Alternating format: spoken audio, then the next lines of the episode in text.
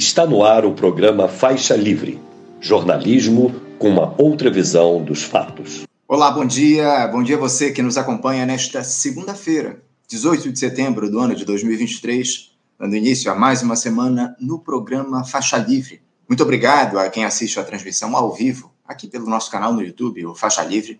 Agradeço demais também a você que acompanha o programa gravado a qualquer hora do dia ou da noite e também a quem nos assiste pelo nosso podcast, aliás, quem nos ouve pelo nosso podcast, o Faixa Livre, nos mais diferentes agregadores.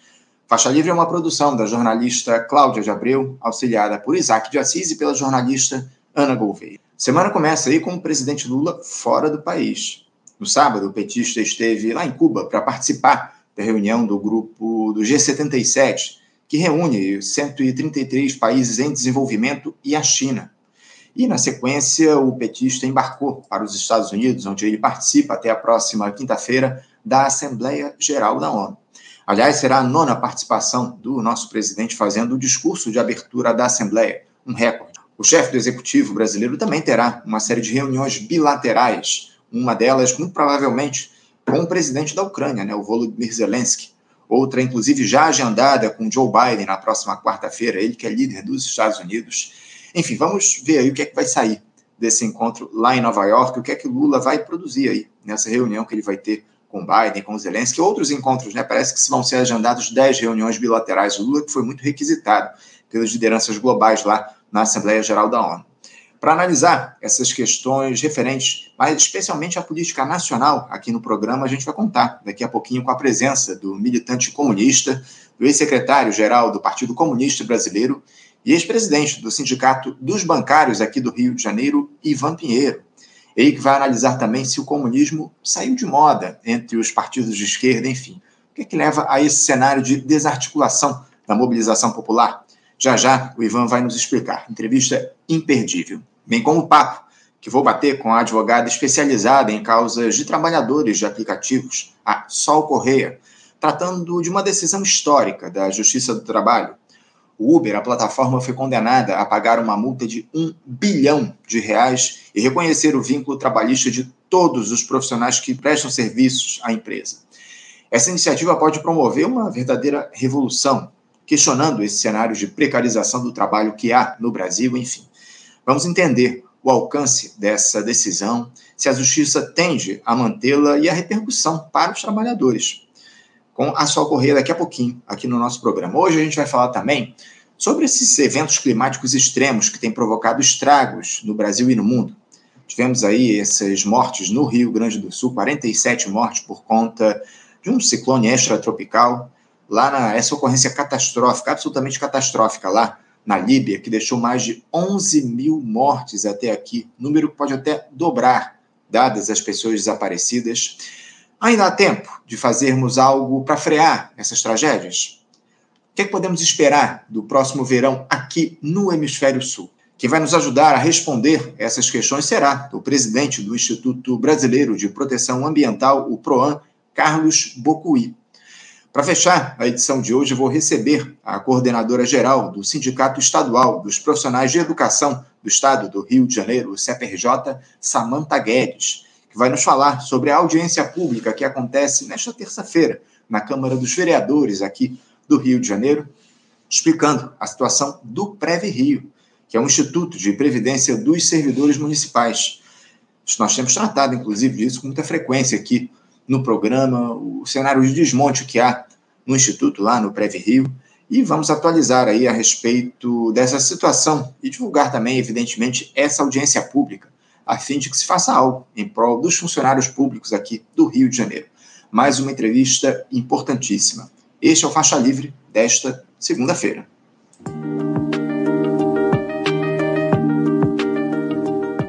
E dando início aqui às nossas entrevistas, eu já tenho do outro lado da tela o nosso primeiro entrevistado. Eu saúdo o militante comunista, ex-secretário-geral do PCB e ex-presidente do Sindicato dos Bancários aqui do Rio de Janeiro, Ivan Pinheiro.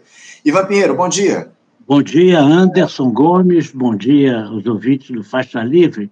Me permita começar fazendo uma homenagem à minha Sim. grande amiga, companheira e camarada Zuleide Faria de Mello, que foi uma das autoras da proposta da criação do Faixa Livre já com esse nome, no início, acho que é, muito, com, com, muito, com a contribuição muito grande da EPET. Né? Sim. Então, para registrar isso, ela está com 91 anos, alguns problemas de saúde, que é natural, mas segue firme.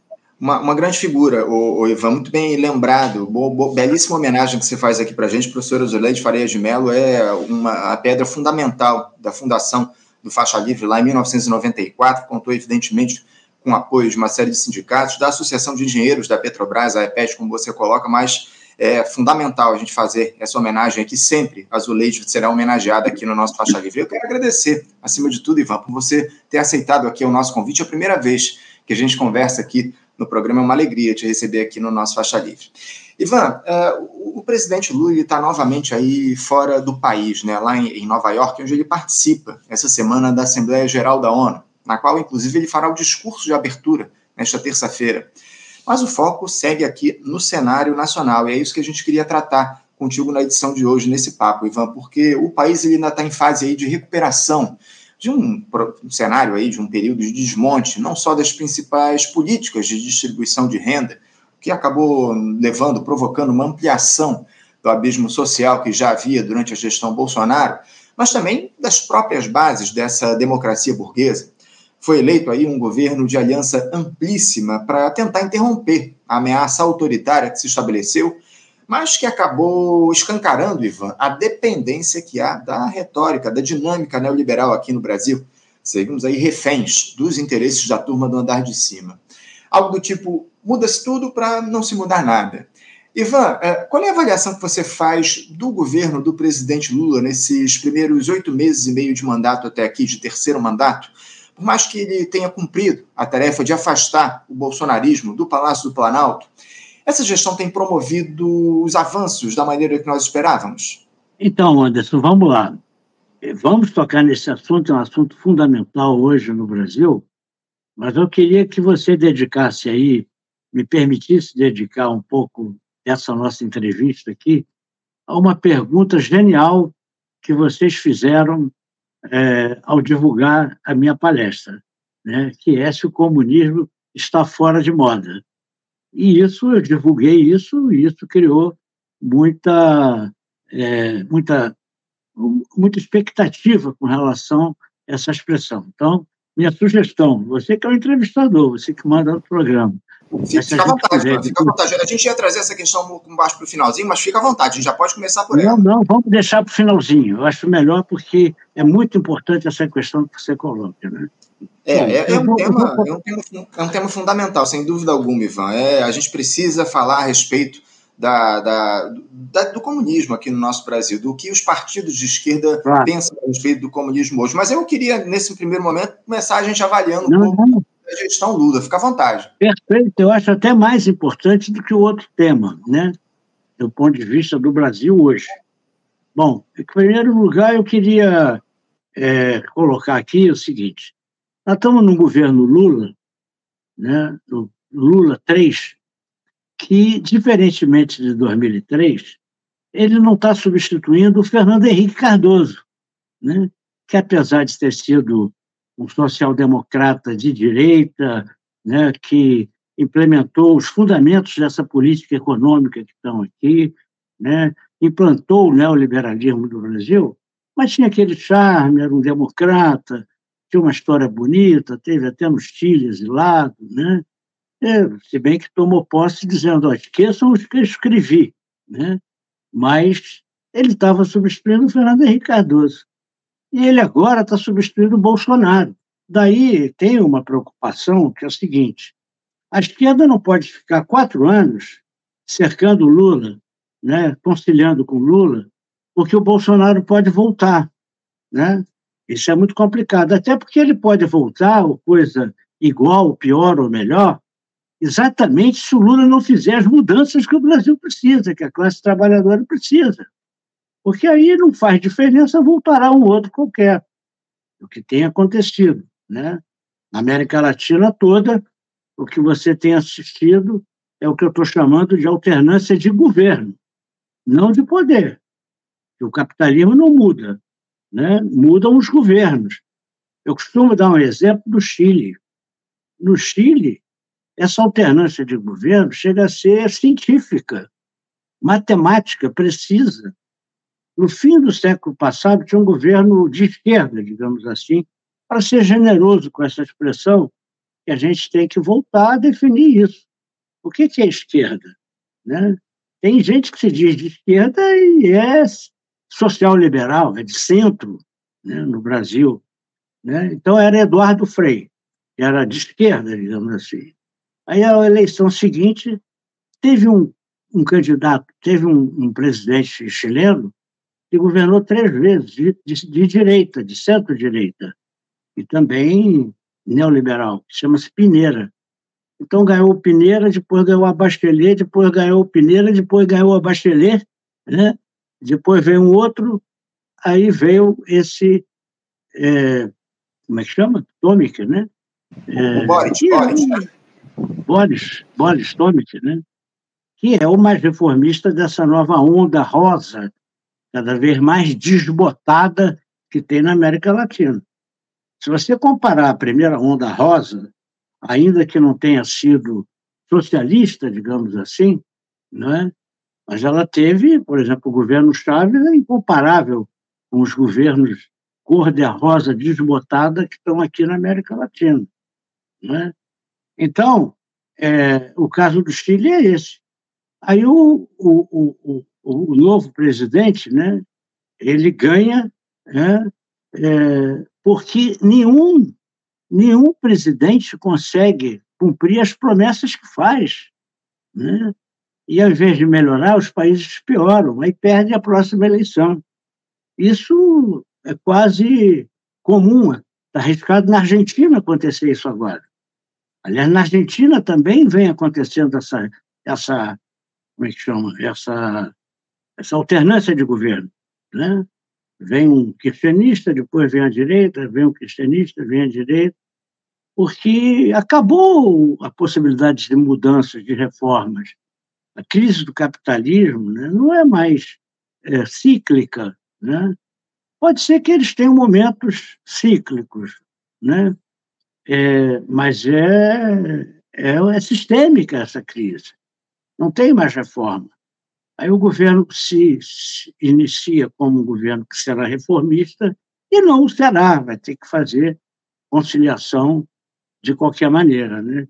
No caso do Brasil, como nesses outros países, é uma coisa complicada, é o seguinte, é que o que a gente chama de corretamente de burguesia, ela tem, ela tem suas contradições também, claro, né? existem as contradições interburguesas, mas aqui no Brasil, por exemplo, tem um setor hegemônico da burguesia, é o capital financeiro, o agronegócio, e que tem um veículo comum, que é a grande mídia, que o PT passou 14 anos no governo e não conseguiu fazer um contraponto a isso, e também, se fizesse, seria reformista. Né? Mas então, hoje, você pega uma unidade entre os editoriais e a política do Globo, Folha de São Paulo, Estadão, e esse pessoal que eu brinco chamando de Comitê Central da Burguesia, né? reúne 10, 12 caras, o presidente da CNI, da Fiesp, da Febraban, os donos desse banco, e decidem as eleições. Né? Tem, quer dizer, decide não, mas tem uma influência capaz de decidir as eleições. Vou dar alguns exemplos. Né?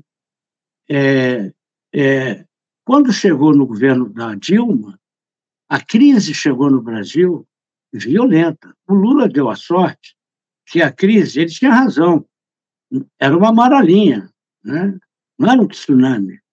Porque, por incrível que pareça, na crise de 2008, o Brasil ganhou com a crise. Abriu-se uma janela de oportunidade para o Brasil.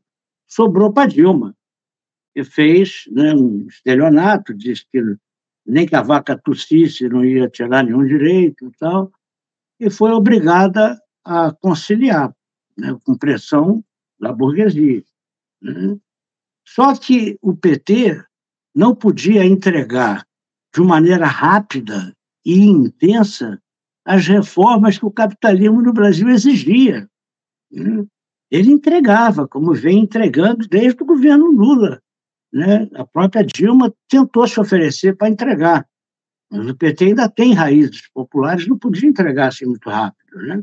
O Lula agora vai entregar aos poucos, está entregando aos poucos. Não vai acabar com nenhuma contra-reforma, hum? e é o que está vendo, o que está se vendo aqui. Então prenderam o Lula, é, empicharam, digamos assim, a Dilma, e o Temer radicalizou as contra-reformas. Mas elas foram insuficientes para o capital. E eles precisavam, em 2018, ter um governo de sua confiança uhum. para continuar as contrarreformas que faltavam. E aí, por isso, que o Lula não podia ser candidato, senão ganhava a eleição. Agora, eu queria chamar a atenção o seguinte: o Bolsonaro nunca foi, antes da facada, o candidato à burguesia. Eu não me lembro dos três, mas tinha três candidatos, dois ou três candidatos divulgados, apoiadíssimos pelo grande capital. Né? E nenhum deles foi à frente. Nenhum deles passou de 5% em pesquisa. Uhum. Aí o Bolsonaro ganha a facada, né? uma facada que eu não sei se houve, né? e ele é, alavanca-se como candidato. Todas as pesquisas mostravam que era ele que podia ir para o segundo turno. A burguesia não teve prurido. Eu vou com esse maluco, esse idiota político, fascistizante, mas um idiota político total. Né? Agora, veja só, eu acho que todos nós temos que ter preocupação em lutar contra o fascismo. Até fascismo no Brasil, no governo Bolsonaro? Não teve. Teve um presidente fascistizante, fascista, louco, idiota, né? mas que as instituições burguesas, o parlamento e a justiça, nunca deixaram de passar das chamadas quatro linhas. Estabeleceram novos limites, né, Ivan? Claro, não interessava, não interessa, eles não precisam do fascismo. O fascismo é uma arma que fica no armário do capital, que ele pode ou não usar. Né? Ele só usa quando precisa, quando a correlação de força está desfavorável, quando tem risco de revolução, quando a classe operária está forte. Né? Porque, senão, ele prefere a democracia burguesa, porque isso dá muito mais legitimidade. Olha, foi eleito. Eles elegem, mas foi eleito. Né? Então, a gente ficou quatro anos gritando fora Bolsonaro. Claro que tinha que, claro que tinha que gritar fora Bolsonaro mas foi basicamente a única palavra de ordem do, do que a gente chama de esquerda. Sim. Enquanto isso, a boiada passava no parlamento. É e a gente, em vez de, como esquerda, colocar na ordem, falar fora Bolsonaro, claro, mas colocar na ordem do dia a luta contra aquelas contrarreformas que estavam passando no parlamento e serem homologadas pela justiça burguesa, a gente devia estar lutando principalmente contra elas. Uhum. Porque o fora fora entra outro. Né? Nós falamos uhum. fora Collor, aí chegou o Itamar e privatizou a CNN, a COSIPA. Hum? A gente gritou fora Fernando Henrique, a gente gritou fora FHC, ou FHC, fora Temer. Uhum. Né? E aí a gente fica falando do presidente né? e não fica falando das, do que interessa para a classe trabalhadora e não fica denunciando o capitalismo porque o papel principal da esquerda é lutar por um socialismo. Né? Então ficava assim, tinha partido que fora Bolsonaro, fora Bolsonaro. Aí lá no pezinho de página, pelo socialismo. Então adia por quatro anos a luta pelo socialismo para tomar conta do Bolsonaro, porque o Bolsonaro é o risco. Uhum. E aí eu tenho dito que o capital, que eu chamo de burguesia, né, por conta das minhas convicções ideológicas, né, a burguesia se valeu desse erro político da esquerda e nos deixou lutando contra o bobo da corte, enquanto a corte fazia o que queria. Hum? O medo que eu tenho é que, em nome do medo do fascismo voltar na próxima eleição, né, a gente fique conciliando o tempo todo com o Lula, fazendo L, aí ele faz o um acordo com o Arthur Lira, entrega a Caixa Econômica Federal, do Arthur Lira decidir quem vai ser o presidente, vai tirar uma outra mulher, um uhum. cargo importante, como já tirou a Ana Moza, e entregou para o Fufuca. É. Né? Fufuca. E aí, a, as, as, as contrarreformas não vão ser derrotadas, ele não vai tirar uma palha disso aí, e vai fazer outras, é né? como de gastos. Ah, me, me, permita uma, me permita uma fala, porque eu tenho questionado muito isso que você trouxe aqui no programa. Quais são os limites dessa conciliação da ampla aliança que se formou para governar o país? Você uh, acha possível avançar para além desses programas de transferência de renda muito limitados, dessa ideia de austeridade fiscal, reduzindo em demasia a capacidade de atuação do Estado, sem que o próprio governo federal não incentive as manifestações populares, Ivan. Esse seria um papel do presidente da República, do Lula, por exemplo, tensionar a esquerda, porque fala-se muito aí que o Lula defende ou está sentindo, estaria sentindo falta de uma mobilização da, da esquerda aqui no Brasil. Você acha que seria um papel do próprio presidente da República atuar no sentido de fomentar as mobilizações? Sim, mas é, eu não sei se ele quer, não. Né? Isso pode ser uma especulação também. Né? Porque, é, repara, é, o problema não é o Lula. Quem tem que estar tá fazendo essas manifestações é a esquerda, é o movimento sindical. Está acomodado, está cooptado. Né? Então, como é que precisa de fascismo numa correlação de forças dessa, tão favorável para a burguesia?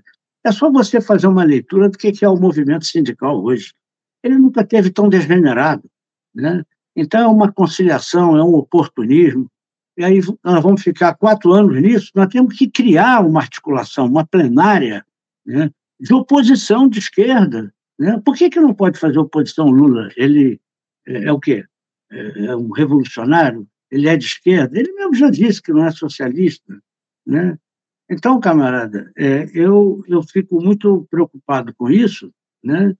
É, porque é, é não vai, não vai, é, esse, esse governo vai ser um governo burguês, desculpe a expressão, não tem outra maneira. Né? Não tem outra maneira. Eu não acredito que ele queira manifestações. A outra coisa que precisa ficar claro é o seguinte: isso que eu estou chamando aí do Comitê Central da Burguesia apoiou o Lula. Né?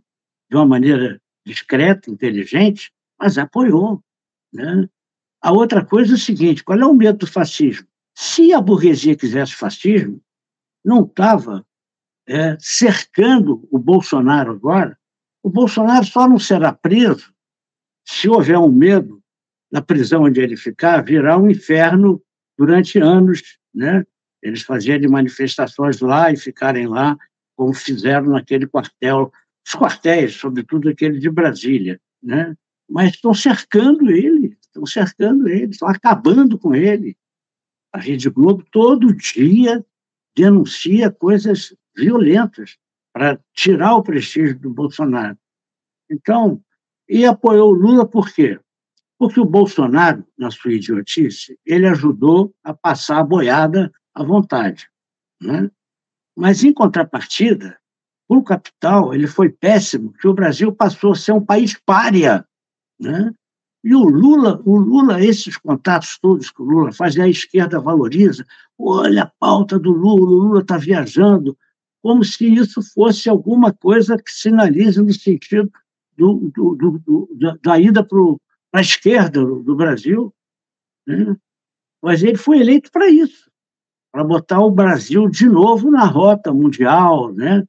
Por exemplo, tem um, um, evento importante, não me lembro qual, se foi na ONU ou se foi um G20 desse da vida, que o Bolsonaro não tinha interlocução com ninguém, ninguém pediu bilateral com o Bolsonaro, e aparece uma cena que são uma série de chefes de Estado num canto, do lado direito assim da cena, né, conversando entre si, e o Bolsonaro conversando com os garçons. Eu vi isso. Né? O Lula está em, tá em Nova York hoje, tem 57 pedidos bilaterais. Porra, é para botar o Brasil de novo, né? A, a, expansão do capitalismo brasileiro no mundo. É claro que trará alguns benefícios, claro que trará alguns benefícios, né? mas não é para a classe trabalhadora.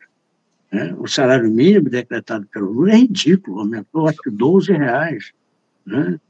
E as reformas vão ficar por aí. Ele nem fala em contra-reforma. Uhum. Aliás, ele já não falava na campanha, ele não, não mentiu para ninguém. Falou-se lá atrás na campanha, Ivan, da possibilidade de haver uma, uma revogação da reforma trabalhista, algo que rapidamente saiu de, de do radar, Sim. né? Falou-se depois em, em, reforma, da, uh, mudanças aí na reforma, mas revogação saiu completamente do, do da, da, discussão, né? A única coisa foi a contribuição sindical, né? Que não é o imposto sindical, né? Mas não vai mudar nada, pode até piorar, porque uhum. é, é, é, esse acordo com o Centrão é coisa impressionante. É impressionante. Né? Então... Aproveitando, Ivan, eu queria aproveitar que você falou a respeito desse acordo com o Centrão. Ontem, o presidente da Câmara, o Arthur Lira, em uma entrevista que ele deu ao jornal Folha de São Paulo, ele garantiu que o PP e o Republicano, os partidos aí que acabaram de ganhar ministérios no governo Lula, eles são parte da base aliada do governo. No entanto, os líderes dessas duas legendas já garantiram aí que não há nenhum tipo de acordo nesse sentido, que as bancadas estão aí divididas e não garantiu a totalidade de votos no Congresso para as iniciativas de interesse do Executivo. Uh, Ivan, esse presidencialismo de coalizão, da maneira que ele tem sido construído, ele ainda pode ser considerado uma alternativa para governos que se dizem progressistas? É, não tem a menor possibilidade. E, e, e, porque é, o, o, e agora, quer dizer, ainda estão mudando mais a legislação eleitoral, todas essas mudanças aí é, que estão acontecendo essa semana favorecerão esses caciques políticos, é para perpetuação de mandatos, né? Então nem isso tem é, reforma nenhuma, né? Então eu não tenho nenhuma esperança nessa questão aí. Por isso é que eu fiquei interessado em conversar com você sobre a tua pergunta inteligentíssima se o comunismo saiu de moda na esquerda. Pois é, e eu vou aproveitar que você trouxe isso, já vamos, vamos entrar nessa questão. É uma das questões mais importantes aqui do nosso, do nosso papo hoje. Por que, que esses, os ideais socialistas, comunistas, o Ivan, acabaram ficando de lado é, diante da esquerda majoritária? Por que, que isso se deu ou tem se dado ao longo dos últimos anos? Por que, que a esquerda, a, a, o comunismo saiu de moda na esquerda, Ivan? Olha só, Anderson, é, eu eu estou no PCB desde 1975, né? Quase entrei em 64, né? Estava sendo recrutado, me decepcionei com a falta de resistência ao golpe, né? E aí fui ler as razões, encontrei-as na, na conferência de 1958, né? É, que, em outras palavras, só para resumir, né? É, era uma fé muito grande na democracia enquanto valor universal. Né? Pois bem, mas eu conheço um pouco a história do PCB de ler, de conversar, de, de ouvir. Né? O PCB teve dois momentos na sua história que ele foi moda, aí ajudando aí, pegando o mote da tua pergunta. Né? A primeira vez foi no final da Segunda Guerra Mundial, em 44, 47, né? que teve muito peso para essa moda né, o prestígio da União Soviética em função da vitória contra o nazifascismo. Né? Isso aconteceu, um fenômeno que aconteceu no mundo todo.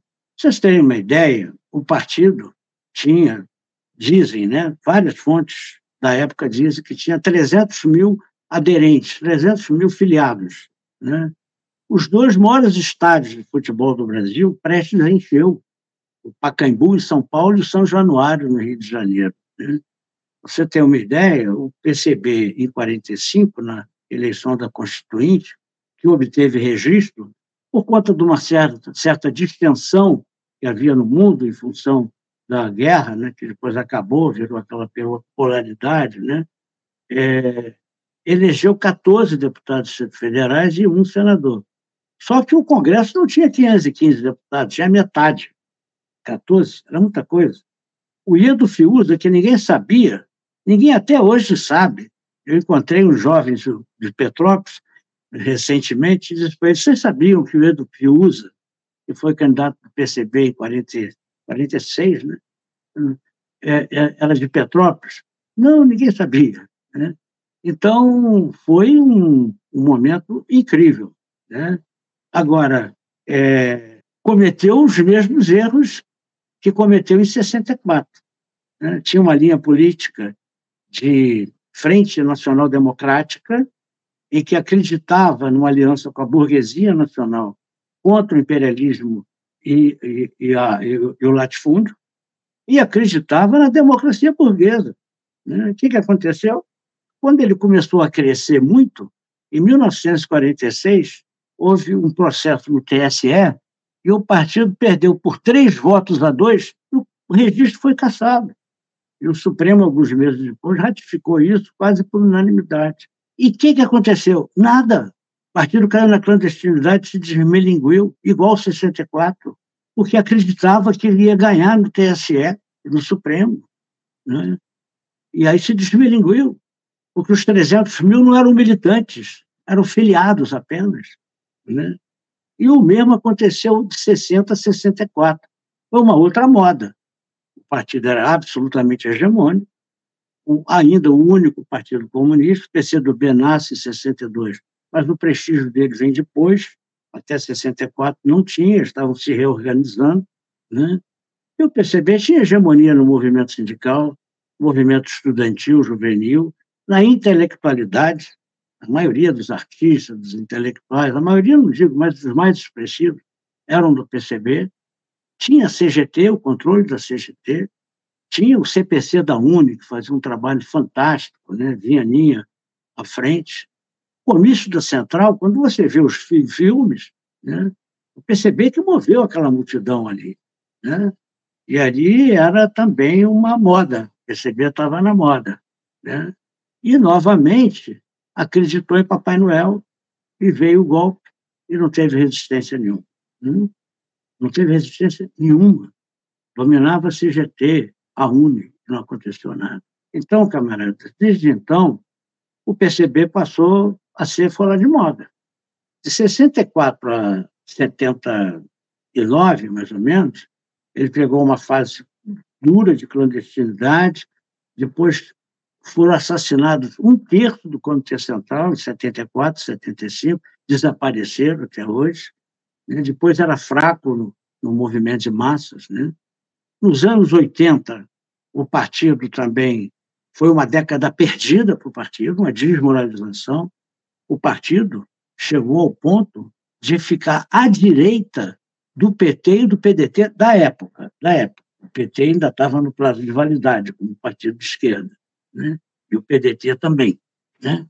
É, ficou à direita. Né? Para você ter uma ideia, em 1986, no Rio de Janeiro, o partido queria uma candidatura própria, até teve um candidato a governador próprio durante 40 dias, no caso fui eu, podia ser outro. E aí o Comitê Central decidiu que, que não ia ter candidato próprio. E aí tinha dois para escolher, Moreira Franco e o Darcy Ribeiro. Quem que eles escolheram? O Moreira Franco. Então, foi uma desmoralização do PCB.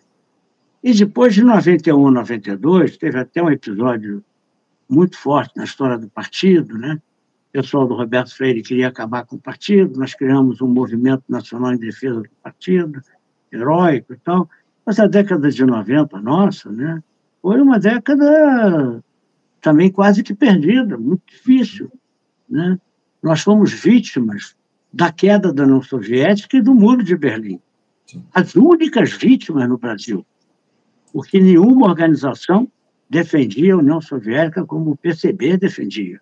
O PCdoB defendia a Albânia, que também caiu. Então, os escombros da União Soviética caíram sobre nós. Né? Ninguém acreditava que nós continuássemos comunistas, nós éramos doidos. Né? Mas o comunismo não acabou. Tal. Então, depois tivemos essa fase de 2005 para cá, que teve a reconstrução revolucionária, com as suas idas e vindas. Né?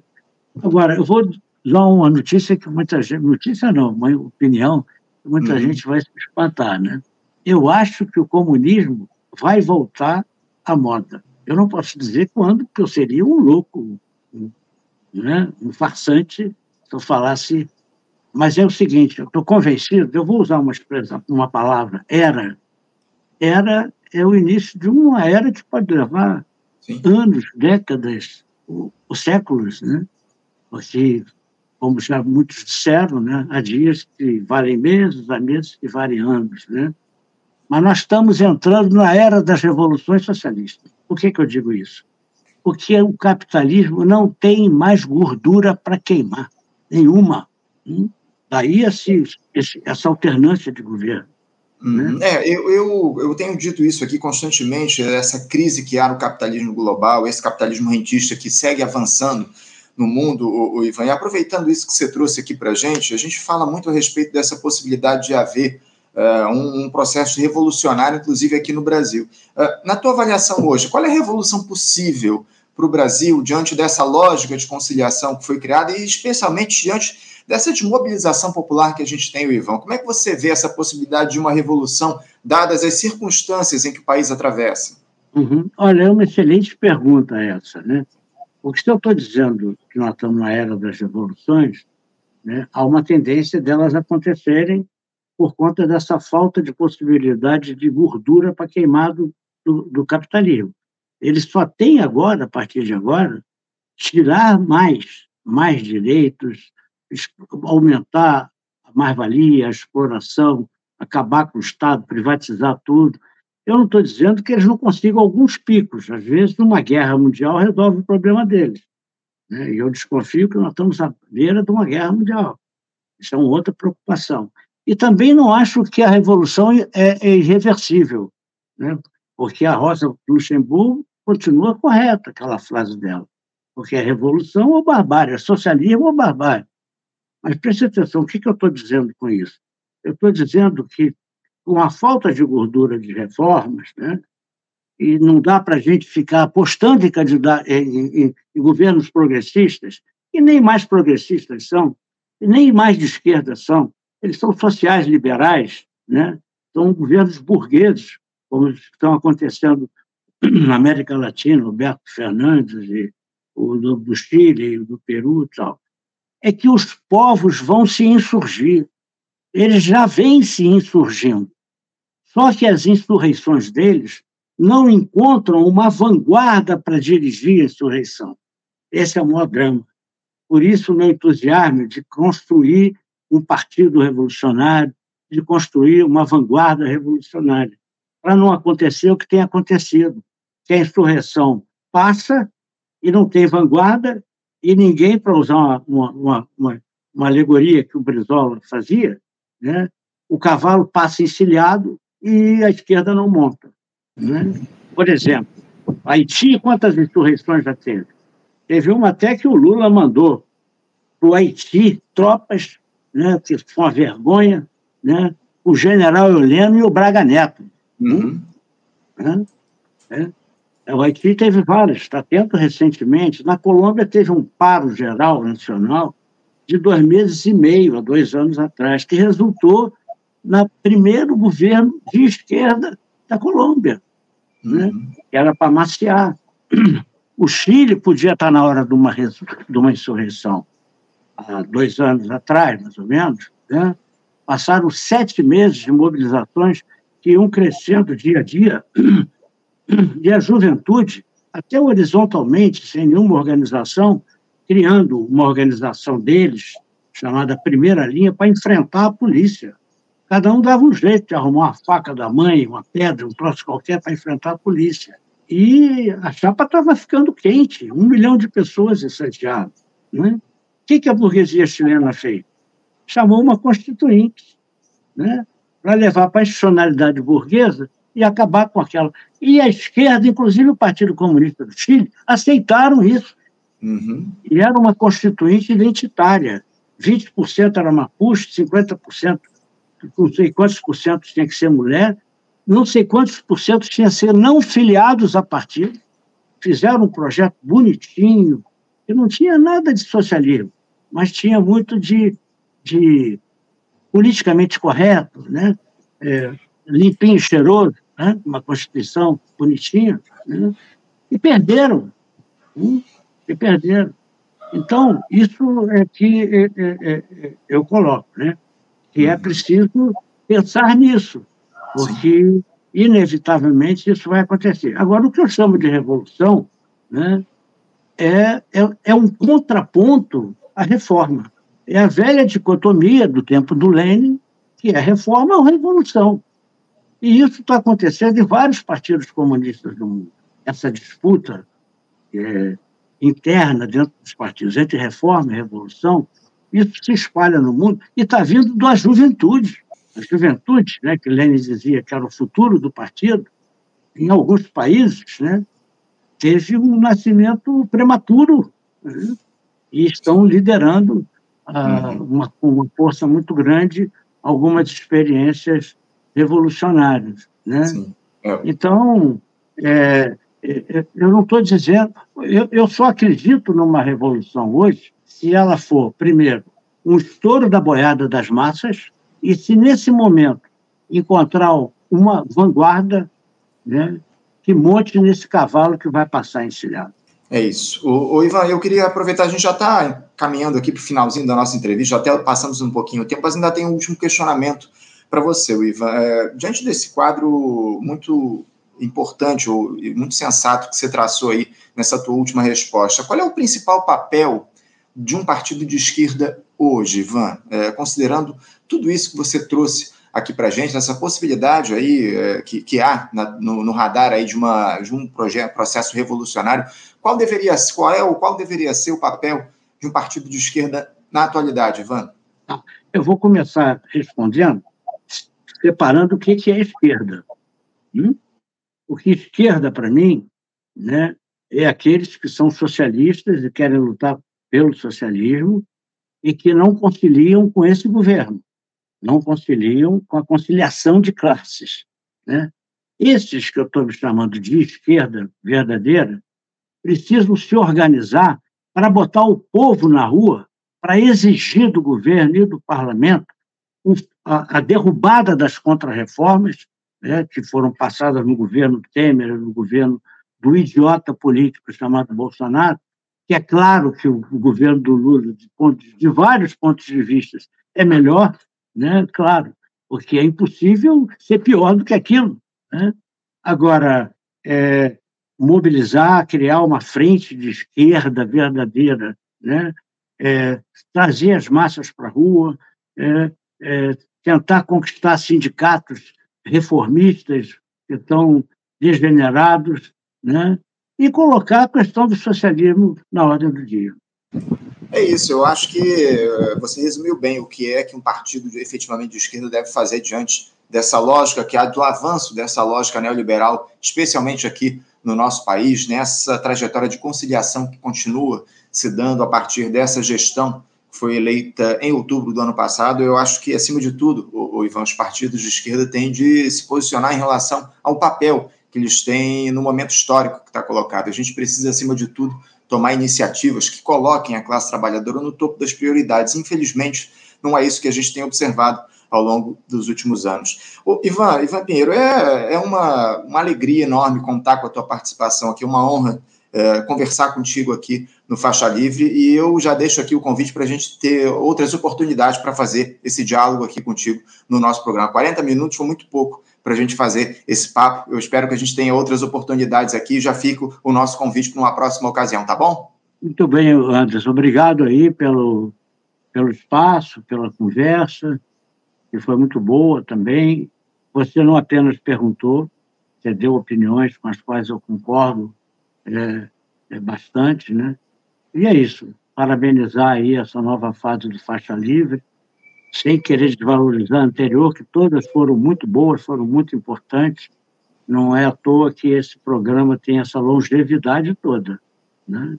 É Você lembrou aí 1994. Exato, vamos fazer 29 anos agora, no dia 5 de dezembro. É impressionante, vamos fazer uma festa nos 30 anos. Assim seja, é o que a gente espera. E contamos aí com a tua presença nessa celebração, Ivan. Muito obrigado pela tua participação, uma ótima obrigado. semana para você e um bom dia, tá bom? Obrigado a você também. Bom dia. Um abraço, Ivan. Até a próxima. Conversamos aqui com Ivan Pinheiro. Ivan Pinheiro, militante comunista histórico, ex-secretário-geral do Partido Comunista Brasileiro, PCB, e ex-presidente do Sindicato dos Bancários aqui do Rio de Janeiro, uma figura adorável, manteve esse papo, essa interlocução importantíssima aqui com o nosso programa. Eu, eu nunca tinha conversado com o Ivan Pinheiro aqui no Faixa Livre, uma alegria contar com a participação dele aqui no nosso programa. Você, ouvinte do Faixa Livre, pode ajudar a mantê-lo no ar. Faça sua contribuição diretamente na conta do Banco Itaú, agência 6157, conta corrente 99360, dígito 8. Esta conta encontra-se em nome do Sindicato dos Professores do Município do Rio de Janeiro e Região, o Simpro Rio, uma das nossas entidades patrocinadoras, mas seus recursos são destinados exclusivamente para o financiamento do nosso programa. Você pode fazer sua doação de qualquer valor, utilizando também a nossa chave Pix, que é ouvinte@programafaixalivre.com.br. Sua contribuição é fundamental para a manutenção desta trincheira progressista no ar.